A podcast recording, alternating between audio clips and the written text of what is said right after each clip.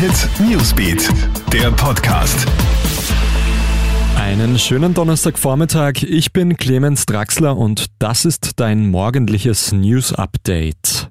Es gibt ihn jetzt also, den Corona-Lockdown im Osten. Konkret heißt das, Geschäfte und der körpernahe Diensthandel, wie zum Beispiel Friseure, schließen wieder. Es gibt 24 Stunden Ausgangssperren. Das haben Gesundheitsminister Rudolf Anschober sowie die Landeshauptleute von Wien, Niederösterreich und dem Burgenland gestern Abend bekannt gegeben. Gelten soll die neue Verordnung zwischen 1. und 6. April. Auch die Schulen gehen nach den Osterferien wieder ins Distance Learning. Zumindest für eine Woche.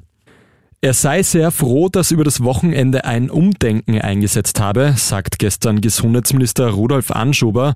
Tatsächlich hat es bis zuletzt nicht gut ausgesehen, dass sich die drei Länderchefs in Sachen Corona-Maßnahmen am Ende einig werden, so heftig wie beim Ostgipfel bis zum Schluss diskutiert worden ist.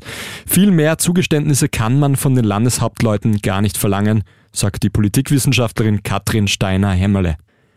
Expertinnen und Experten warnen vor dem CO2-Level auf Rekordhoch. Trotz der Corona-Pandemie und dadurch deutlich weniger Reiseverkehr ist die CO2-Konzentration in der Atmosphäre stark angestiegen. Auf Hawaii ist der Anteil sogar so hoch wie seit Millionen von Jahren nicht mehr. Expertinnen und Experten warnen jetzt davor, dass sich die Erde weiter erhitzt und somit Umweltkatastrophen und Artensterben zum Alltag werden könnten. Warnung an alle Android-User. Der Trojaner Flubot treibt derzeit vor allem im deutschsprachigen Raum sein Unwesen.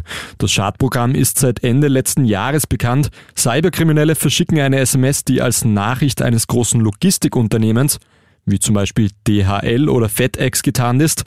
Die Empfänger werden aufgefordert, einen Link anzuklicken und eine App zu installieren, um ihr Paket verfolgen zu können. In Wahrheit installiert man aber den Trojaner, der sämtliche Daten am Gerät ausliest. Also Vorsicht!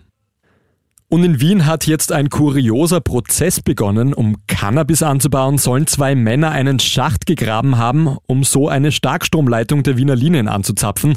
Aufgefallen ist die Plantage in einer Halle in Wien-Liesing vor etwas mehr als zwei Jahren. Wegen des Schachts ist nämlich ein nahegelegener Gehsteig eingesunken. Für die beiden Männer gilt die Unschuldsvermutung. Das war das Wichtigste für Donnerstagvormittag. Mehr Updates hörst du bei uns im Newsbeat. Dein nächstes Update in unserem Podcast kriegst du wieder heute Abend. Einen schönen Tag noch. Krone Hit Newsbeat, der Podcast.